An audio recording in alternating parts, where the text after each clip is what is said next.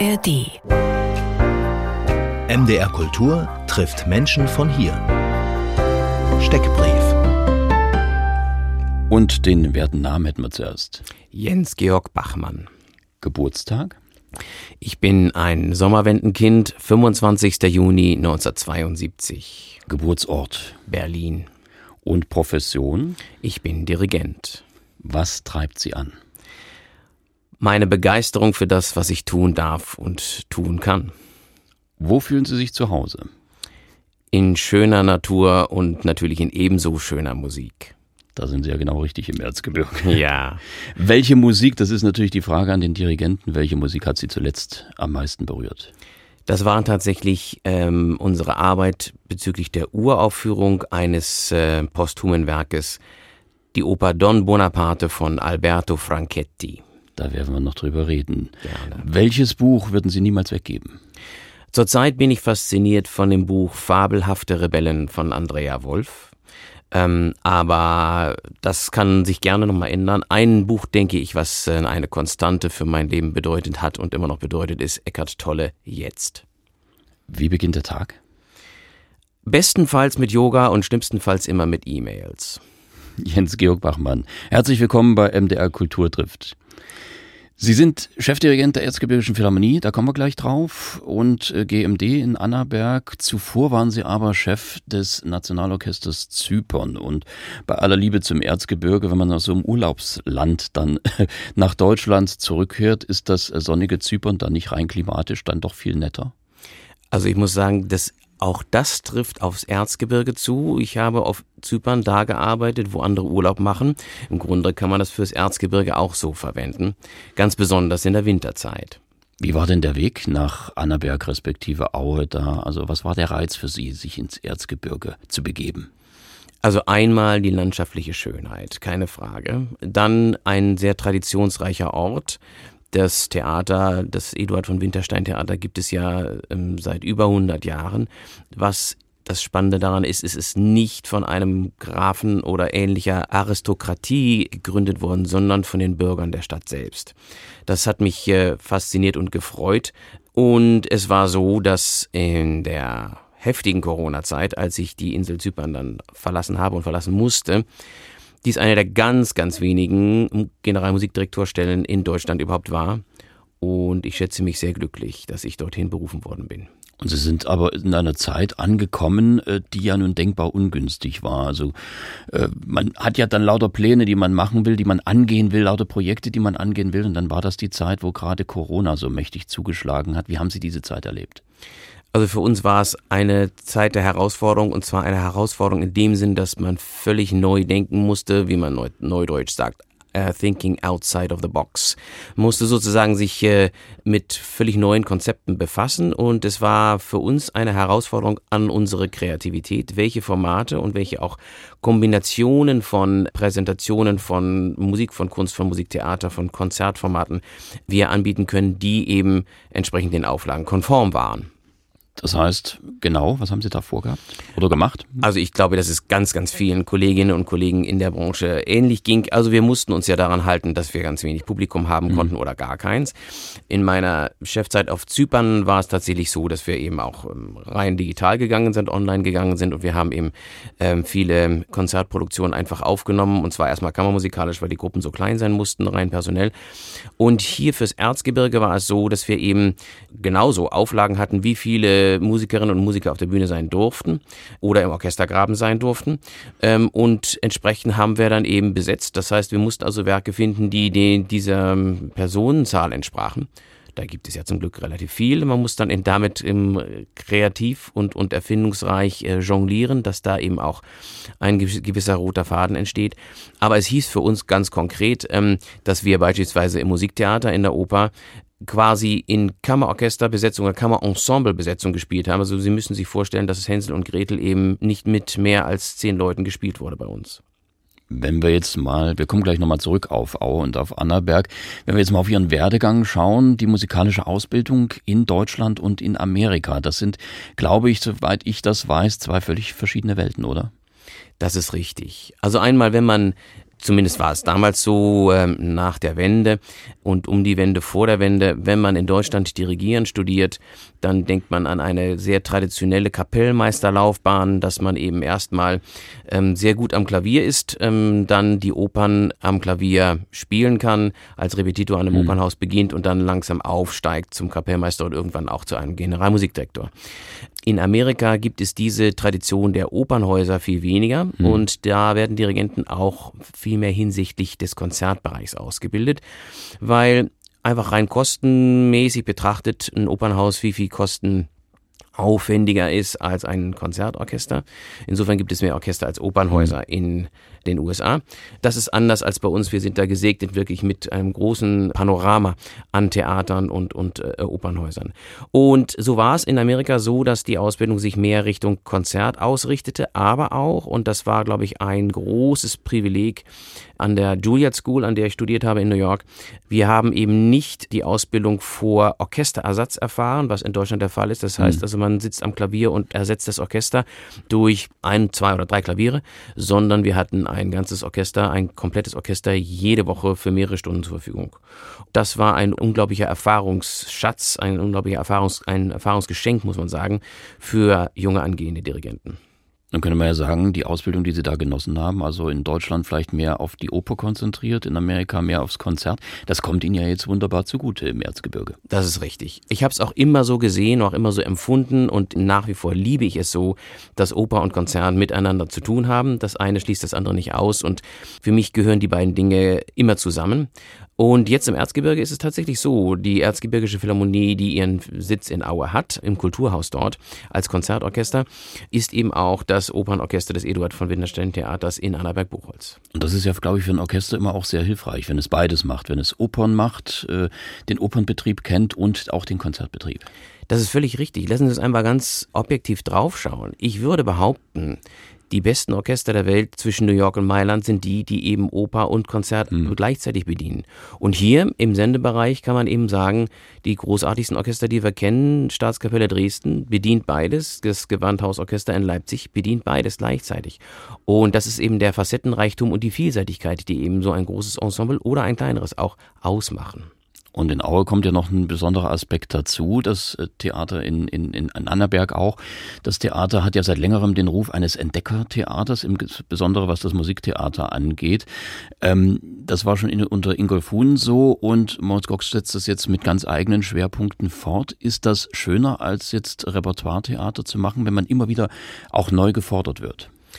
Repertoiretheater zu machen ist auch beglückend, muss man sagen, weil es spricht ja für sich, dass Meisterwerke immer wieder gespielt werden, weil sie eben so zeitlos sind und eine gewisse Einzigartigkeit besitzen, die uns äh, immer wieder beglücken. Sonst wären sie keine Meisterwerke. Auf der anderen Seite ist es eben so, wenn man dann an bestimmte Komponisten herangeführt wird oder deren Werke entdeckt, die noch nicht weiter gespielt worden sind, kommt man in eine Situation, wo man nicht an irgendeine Tradition anschließen kann. Es sei denn natürlich an die Tradition, aus der der Komponist selber kommt.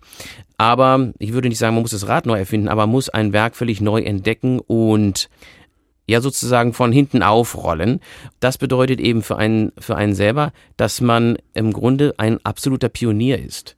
Äh, musikalischer Pionier dort, mit allen, die mit im Team sitzen. Und das ist etwas sehr, sehr Stimulierendes. Zumal das ja zum Teil jetzt auch Werke sind, wo sie gar keine Referenzen haben. Also wir reden gleich weiter und kommen jetzt zu dem Mann, zu dem, äh, den, den Sie jetzt im Oktober uraufgeführt haben, Alberto Franchetti, den kannte ich auch überhaupt nicht, dessen Don Buonaparte, den haben Sie wiederentdeckt und uraufgeführt, muss man dazu sagen. Und hier ist eine Musik aus einer weiteren Oper von ihm, Christopher Colombo, damit wir mal hören, wie Franchetti eigentlich auch klingt. Das ist der Moment, als Christoph Kolumbus und seine Seefahrer Land sehen. Terra, Terra.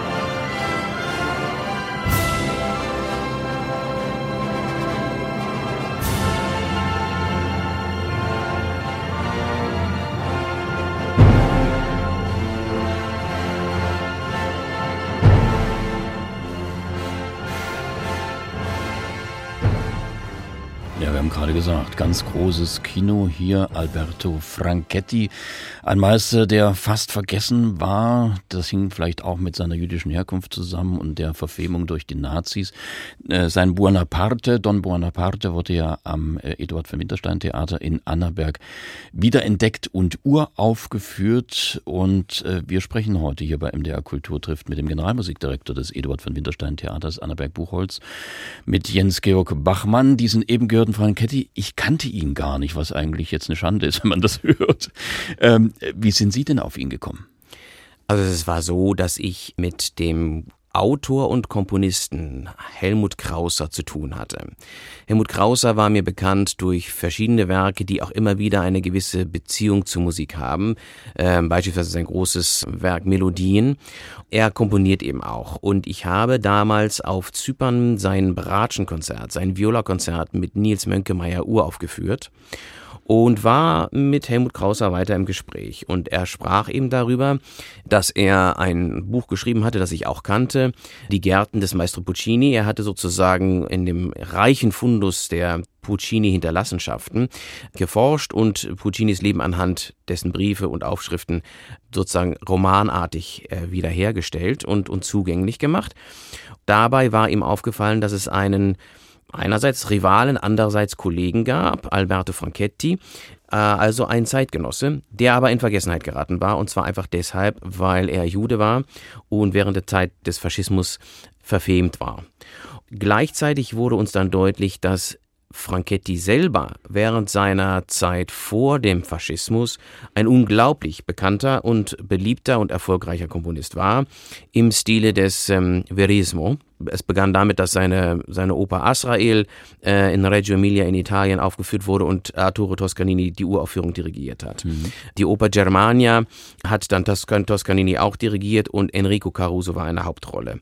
Und Cristoforo Colombo war dann zur Feier des Kolumbusjahres angedacht und da hatte man Giuseppe Verdi angefragt, ähm, würden sie eine Oper komponieren und Verdi hatte Franchetti empfohlen.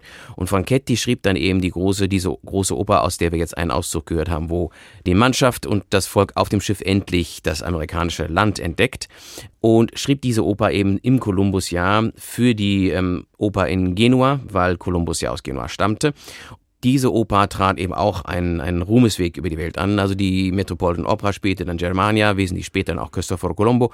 Und Cristoforo Colombo wurde auch am Teatro Colonna Buenos Aires aufgeführt.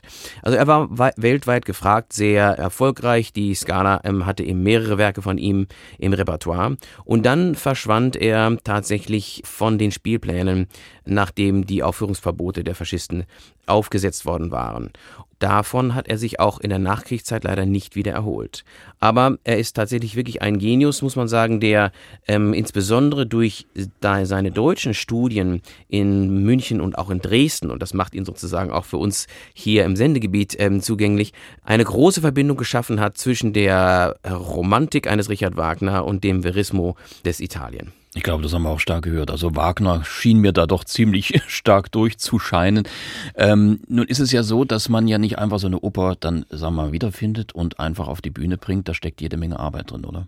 Das ist richtig. Und zwar war es so, Alberto Franchetti starb 1942. Er verarmt in Reggio Emilia in Italien und hatte dieses Werk geschrieben, ja, man, im Nachhinein kann man sagen, fast als sein Opus Magnum oder als ein Summum seines Övres mit der Absicht, es noch zur Aufführung bringen zu lassen und ähm, hatte auch seine Kontakte spielen lassen, die aber leider eben nicht halfen, weil ganz von oben von äh, Mussolini eben angeordnet worden war, von äh, Franchetti wird nichts gespielt, weil, weil er Jude ist.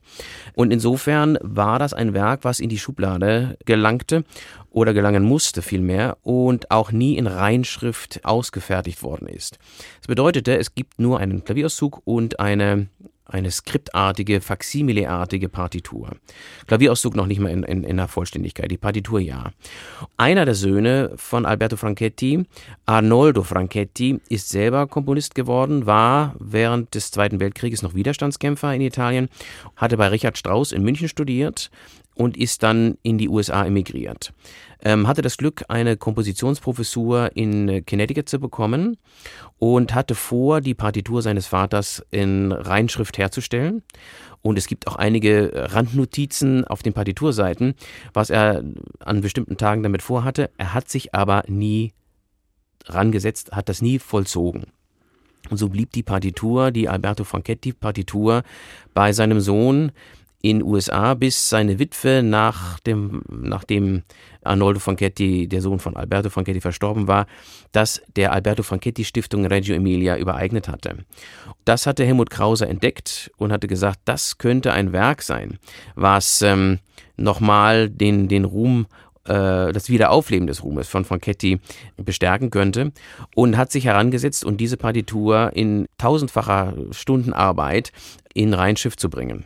Das war sozusagen unser Ausgang und dann äh, konnten wir uns daraus auch eine Partitur aus, ein, ein, ein, ein Klavierauszug aus der Partitur erstellen lassen und sehen, dass es für uns möglich war, dieses Werk auf die Bühne zu bringen. Und das als Uraufführung und an einem Theater, das ja jetzt nicht zu den ganz Großen zählt.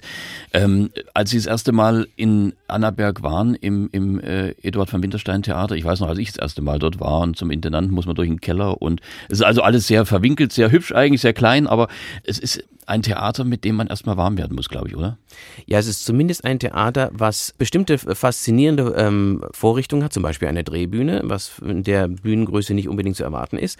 Es hat ähm, etwas mehr als 300 Plätze, aber man muss sozusagen, um im Haus sich äh, zu bewegen, sehr treppenfreudig hm, sein. Ja, ja. ja. das ist, das ist also mit viel, also gut, man ist ja im Gebirge, da ist man das vielleicht, das ist vielleicht ganz hilfreich, wenn Richtig, man viele Treppen man kommt hat. Auch, man kommt auch durch Annaberg-Buchholz nicht, ohne ab und zu mal außer Atem zu geraten, weil die Steigungen so groß sind. Und das Theater selber liegt ja auch an der Buchholzer Straße, wo es ja auch mächtig einen Berg hochgeht, glaube ich. Oder Berg runter, je nachdem, aus welcher Richtung man kommt.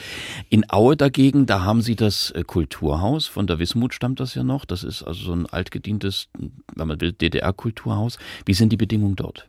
Ja, man kann es einfach benennen. Das ist ein stalinistischer Bau aus den 50er Jahren, mit der Absicht gebaut, eben die äh, Arbeitenden in, äh, in Aue, insbesondere für die äh, Wismut Firma zu bespaßen, äh, der denen eben eine gewisse Art von Entertainment-Programm zu bieten. Insofern relativ großdimensional gebaut, über 700 Plätze, aber sehr gut intakt gehalten ähm, über die vielen Jahre und mit recht guter Akustik. Das ist ein reiner Konzertsaal. Das Gute jedoch ist, dass der Konzertsaal selber dennoch einen Orchestergraben hat, der auch eine gewisse und gut zu benutzende Größe hat. Der ist sozusagen auch äh, tatsächlich größer als der im Eduard von Winterstein Theater mhm. in Annaberg-Buchholz. Aber er hat eben keinen Zugboden, was heißt, man kann keine Kulissen nach oben ziehen, um schnelle Szenenwechsel zu vollziehen. Und einen relativ geringen Seitenbühnenraum, das heißt also, wenn man dort Theater veranstalten muss, muss man die... Ist eher statisch dann. Genau, ist eher mhm. statisch, man muss, mhm. man muss den Umgang mit den Kulissen relativ stark begrenzen. Dennoch ähm, bringen wir ab und zu Oper auch dorthin, mhm.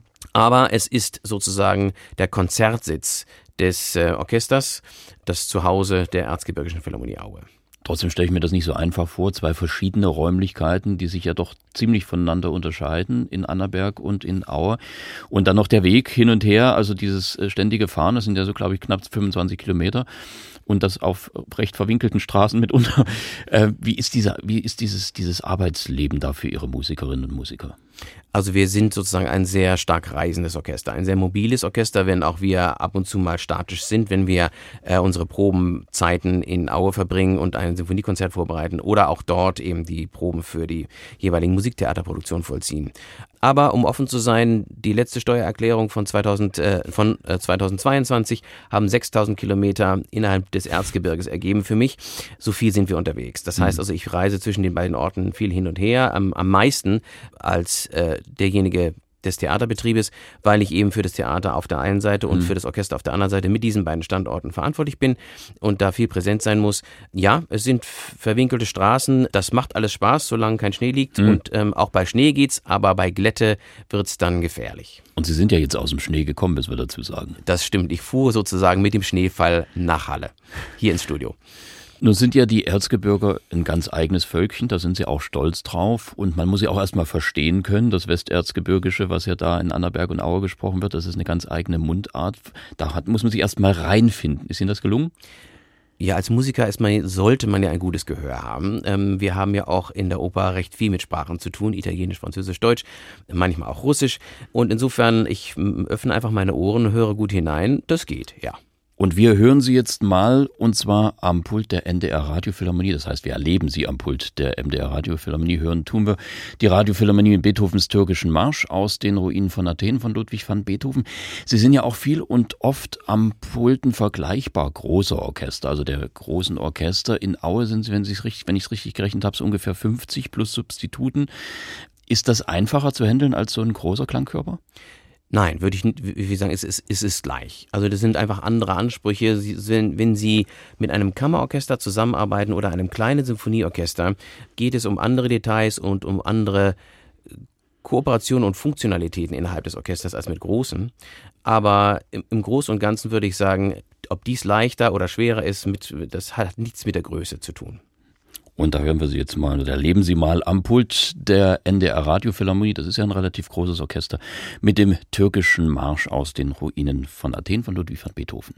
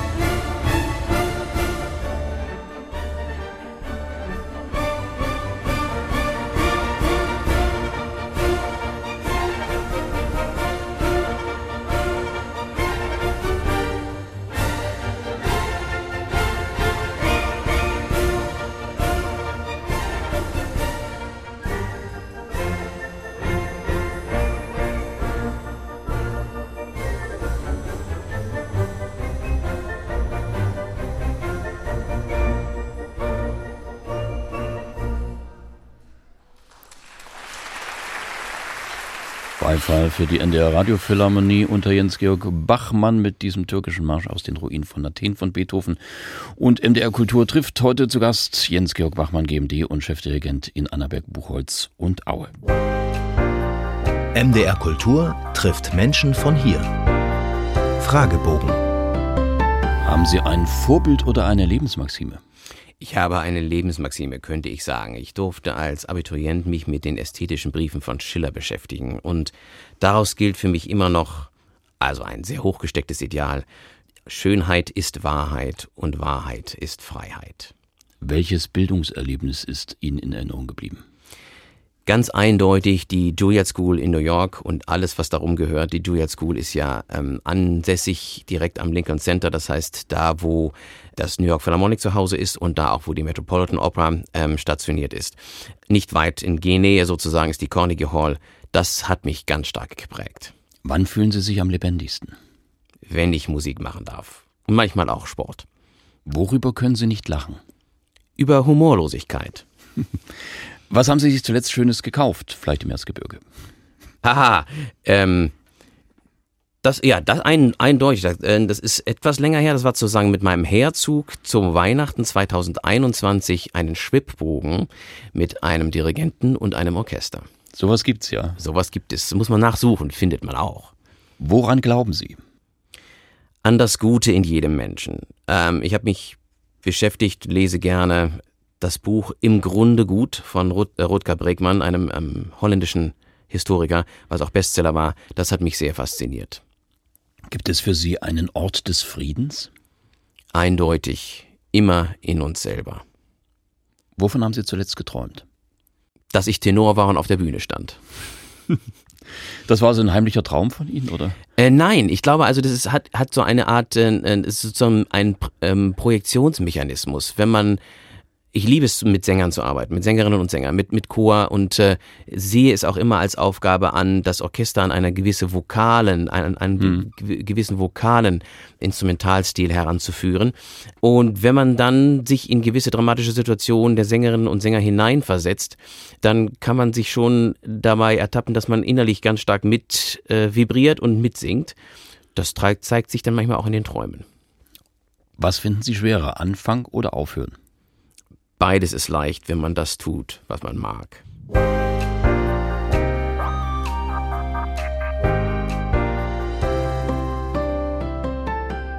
Jens-Georg Wachmann heute zu Gast bei MDR Kultur trifft, der Generalmusikdirektor und Chefdirigent in Annaberg Buchholz und Aue. Und wir haben es schon gesagt, das Annaberger Theater, das ist ein Entdeckertheater. Wir hatten ja Alberto Franchetti schon vorgestellt mit seinem Stück Don Buonaparte, dessen Uraufführung da äh, stattgefunden hat. Und jetzt gibt's am 9. Dezember schon äh, sozusagen den nächsten Coup, der Fürst von Pappenheim vom Operettenkönig Hugo Hirsch. Das war auch so Musik, die 1933 dann nicht mehr also ab 1933 dann auf dem Index stand. Auch Hugo Hirsch musste vor den Nazis fliehen. Äh, wie kommt es denn jetzt zu diesen Stücken? Ist diese verfemte Musik jetzt so ein bisschen das Thema? Ja, einmal darf ich noch sagen, äh, liebes Publikum, wir spielen den Don Bonaparte noch bis zum Ende diesen das unbedingt. dieses Kalenderjahres. Ja. ja, also Sie können ihn immer noch hören. Ähm, schauen Sie gerne auf der Website ähm, www.erzgebirgische.theater. Da können Sie den Franchetti bei uns gerne im Hause noch erleben. Zur Frage der, der Verfemung, ja, mit dem Antritt von Moritz Gock als Intendanten und mir als GMD dort war es uns wichtig, den Stimmen Gehör zu verschaffen, die ungerechtfertigterweise verstummen mussten. Was mich als Musiker eben insbesondere berührt, ist die Tatsache, dass es ging ja bei der Verfilmung überhaupt nicht um Kompetenz. Es ging ja in den Verfilmungen überhaupt nicht darum, dass eine gewisse Mangelhaftigkeit an der Qualität bestand, am, am, künstlerischen Standard, sondern das war rein auf die Person ausgerichtet, die eben gewisse, eine gewisse Herkunft hatte, die nicht in die Ideologie passte. Unter diesen Persönlichkeiten, die ihm unterdrückt und verfemt wurden, gibt es eben ein Övre, das merkwürdigerweise eigentlich nie diese Verfemung so weit überlebt hat, dass sie wieder aufleben durfte. Also wir haben über Alberto Franchetti gesprochen, dessen Werke sind im Grunde aus dem Spielplan verschwunden. Das hat nicht nur einen Grund, die Verfemung, aber auch bei Hugo Hirsch ist es so, er war ein unglaublich begabtes Operettengenie, weil er mit einem Melodienreichtum geboren war oder zu, geboren zu sein schien, dass ihm ein Werk nach der anderen aus, aus der Feder fließen ließ. Und dennoch ist es merkwürdig, dass seine Werke nicht so stark die, den Spielplan bevölkern, wie es zu seinen Lebzeiten war. Also es war ja so, dass der Fürst von Pappenheim, den wir jetzt wieder aufführen werden in Annaberg-Buchholz, am 9. Dezember kommt diese Operette als Premiere bei uns am Hause raus, war 1923, 24 Soweit schon berühmt, dass das Shaftesbury Theater in London dieses Werk mit auf den Spielplan nahm und das wegen seines Erfolges über ein Jahr lang en suite dort gespielt worden ist. 1925 war es so, dass Hugo Hirschs Operetten ähm, so beliebt waren, dass innerhalb von Berlin vier verschiedene Theater vier verschiedene Operetten aufführten. Die liefen also parallel innerhalb einer Stadt. Und es ist schon faszinierend und für mich nicht verständlich, dass man solch einem Genie, so einem Erfindungsreichtum auch, nicht mehr die Bühne bereitet, weil wenn man sich die Werke anhört, mit, mit denen beschäftigt, ja, also da, da, da hüpft das Herz, da ähm, ähm, erfreut sich das Gemüt. Und insofern war uns wichtig, diesen Persönlichkeiten wieder Gehör zu verschaffen und gerade insbesondere auch der Qualität wieder Aufmerksamkeit zu geben. Und Sie machen das ja auch ganz geschickt äh, dramaturgisch, indem Sie, also diese verfemte Musik, über die wir sprechen, die hat ja ein ganz weites Spektrum. Und äh, man könnte ja jetzt auch sagen, man nimmt jetzt sozusagen die ernsthafteren Werke oder die, die schwereren Werke und setzt die sozusagen in Reihe. Aber Sie haben ja mit Hugo Hirsch und mit Franchetti zwei völlig äh, verschiedene Charaktere da ausgegraben. Richtig. Also es ist sozusagen einmal mit Alberto Franchettis Don Buonaparte, das ist der, der, der Kernbereich der Oper, der, der, der, das, so, der sogenannte Verismo. Bei ähm, Hugo Hirsch haben wir tatsächlich wirklich die leichte Muse und jemanden, den ich wirklich als ein Genie bezeichnen würde. Wer also kommt und sich das Werk anhört, der wird sich vor Ohrwürmern nicht mehr retten können. Und wir hören mal rein, wie das so klingt bei Hugo Hirsch. Das ist eben auch was völlig ganz anderes als Franchetti. Hier ist die große Marlene Dietrich. Auch sie hat ja Hugo Hirsch gesungen. Der war ja wirklich ein Operettenkönig in den 20er, Anfang der 30er Jahre noch. Wer wird denn weinen, wenn man auseinandergeht aus die Scheidungsreise? Dann weinen, wenn man auseinander geht, wenn an der nächsten Ecke schon ein anderer steht. Man sagt auf Wiedersehen und denkt beim Glase Wein, na schließlich wird der andere auch ganz reizend sein. Wer wird denn weinen, wenn man auseinander geht, wenn an der nächsten Ecke schon ein anderer steht? Man sagt auf Wiedersehen und denkt sich heimlich los. Na, endlich bin ich wieder ein Verhältnislos. Wer wird denn weinen, wenn man auseinander geht, wenn an der nächsten... Ja, die große Marlene Dietrich mit Hugo Hirsch. Ist das so der Gestus, der auch dem Pappenheim eigen ist? Ja, ich würde sagen, hier haben wir so eine Art ähm, ähm, Big Band ähm, Begleitung mhm. und Untermalung. Das ist natürlich bei uns jetzt ganz klassisch, weil auch von Hugo Hirsch aus seiner Partitur eine ganz klassische, konventionelle ähm, Schreibweise hervorgeht. Es ist dann in verschiedenen Weisen bearbeitet worden, hier eben tatsächlich auch mehr in, der, in die Unterhaltungsrichtung für Marlene Dietrich. Man darf auch nicht vergessen, auch Claire Waldorf hat ähm, damals viele seiner sogenannten Hits in ihre Darbietung mit aufgenommen. Also Marlene Dietrich und Claire Waldorf waren diejenigen, die viel von ihm aufgeführt haben. Ich würde sagen, was das Besondere an Hugo Hirsch ausmacht, ist eine, einerseits, es scheint fast so, wie wenn man jede Art von Sujet, jede Art von Handlung ihm zuwerfen kann. Er macht aus jedem etwas. Das bedeutet auch, er hat ein gutes Gespür innerhalb des Operettengenres, muss man eben sagen, eine tolle musikalische Charakterbeschreibung herstellen zu können. Die äh, Rollen unterscheiden sich tatsächlich auch musikalisch. Das zweite ist, er hat ein, ein untrügliches Gespür für einen gewissen Drive, musikalischen Drive, der sich ihm im Rhythmus Rhythmus zeigt mhm. und für den, den Plauderstil, den Sprechstil, der eben in der Operette äh, zumindest am Anfang der Nummern, auch oft in, in den äh, Couplets vorherrscht. Und dann kommt das Entscheidende bei Hugo Hirsch. Er hat sozusagen immer seine Zielgerade. Und die Zielgerade ist der Refrain. Und das ist das, was wir jetzt gerade gehört haben. Diese Zielgerade ist sozusagen etwas, wo das Herz des Ohrwurms steckt. Hm. Und dann kommt man eben an eine Melodie, die kann teilweise extrem einfach geschrieben sein, aber die ist so eingängig aufgrund ihrer Bauart und damit auch äh, gewisserweise sehr unwiderstehlich, dass daraus eben diese Hits werden konnten. Das ist, denke ich, sein, sein großes Geschick. Das machte sicher auch seine musikalische Beliebtheit aus. Aber er war sozusagen jemand, der durch die Refrains im Grunde Schlager geschrieben hat. Oder, wenn man es etwas an, mehr anheben möchte, Richtung Marlene Dietrich und Claire Waldorf gesprochen, Chansons. Trotzdem ist es ja so, Herr Bachmann, dass äh, wenn man jetzt solche Sachen ins Programm nimmt, äh, dann geht man doch ein gewisses Risiko ein. Auch wenn das natürlich tolle Musik ist, wir haben den Franketti vorhin gehört, wir haben jetzt äh, Hugo Hirsch gehört, das ist was, was natürlich das, das Publikum mitnimmt, wenn es denn dann auf der Bühne ist. Aber man muss ja erstmal das Publikum dafür interessieren und es dafür begeistern. Dann gibt es ja auch immer dann an Häusern Bedenkenträger, die sagen, naja, dieses Risiko gehen wir mal lieber nicht ein, wir nehmen doch was, was bekannt ist. Wie geht Ihr erzgebirgisches Publikum damit um? Ich muss sagen, ich habe großen Respekt vor diesen Menschen, weil sie haben eine enorme Offenheit, eine enorme Neugierde auch für, für diese Werke. Und wir möchten sie natürlich auch immer abholen und mitnehmen. Grundsätzlich mache ich so im Konzertbereich auch, ich spreche mit dem Publikum vorher. Und zwar nicht in irgendeiner Einführungsveranstaltung, sondern direkt von der Bühne, wenn das Orchester gestimmt hat. Dabei geht's gar nicht um irgendwelche ähm, historischen Ereignisse, die jetzt jeder in Wikipedia nachlesen könnte, mhm. sondern eigentlich, was bewegt uns, was bewegte den Komponisten, die Komponistin und was ist unser Anliegen innerhalb des Programmes. Und eine, ein ähnlich neues Format haben wir jetzt gefunden, ähm, auch für den Musiktheaterbereich.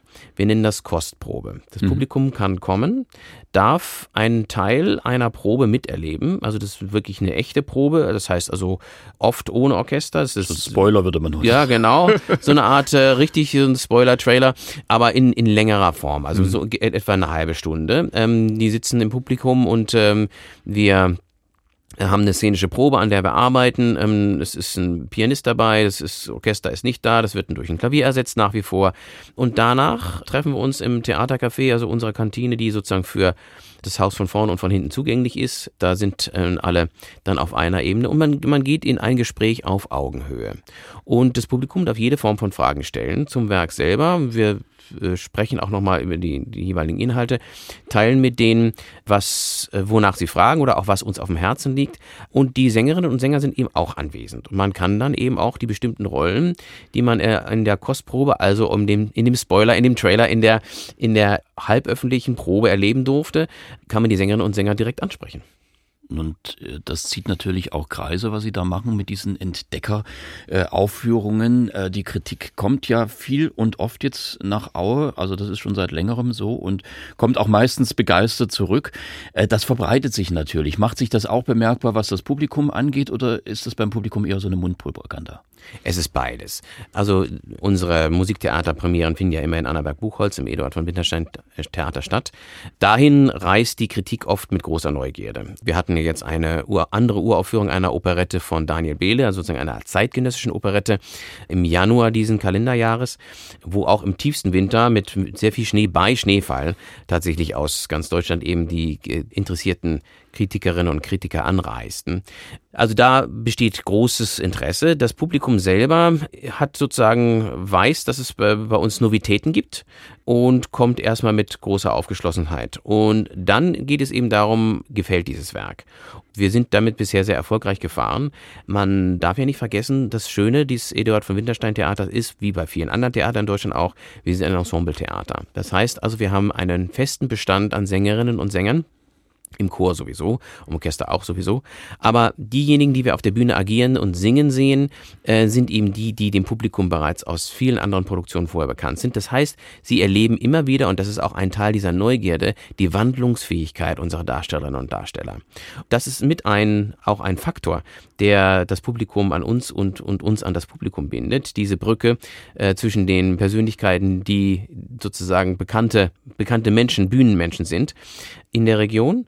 Und gleichzeitig ist es eben auch, das möchte ich in Klammer noch dazu fügen, für mich eben auch etwas besonders Bereicherndes, mit einem Ensemble arbeiten zu können, was eben starken Bestand hat, ein wenig Fluktuation, wo wir auf künstlerischer, musikalischer Ebene eine große Konstanz und, und ähm, Stetigkeit uns erarbeiten können durch die vielen Genres, durch die vielen Musikstile hindurch wollte gerade sagen, da gibt es diese vielen Herausforderungen, die sie ja auch dem Ensemble anbieten und mit denen es umgehen muss. Und das fördert ja auch äh, Qualität und Flexibilität und alles. Ganz genau. Also ein Beispiel darf ich geben. Äh, unser Darsteller Laszlo Vaga, der den Don Bonaparte, das heißt in diesem Falle die, die Rolle heißt dort Don Geronimo, singt, hat im letzten Jahr ein äh, Belcanto-Werk mit uns aufgeführt, Falstaff von einem irischen Belcanto-Komponisten äh, Michael William Bauff und ähm, ähm, singt den Sarastro singt aber auch äh, den Dr. Falke in der Fledermaus und ähm, hat jetzt eben eine andere Rolle in, in der Operette, wo wir eben auch diese Nummer, die wir jetzt gerade von Marlene Dietrich hört, gehört mhm. haben,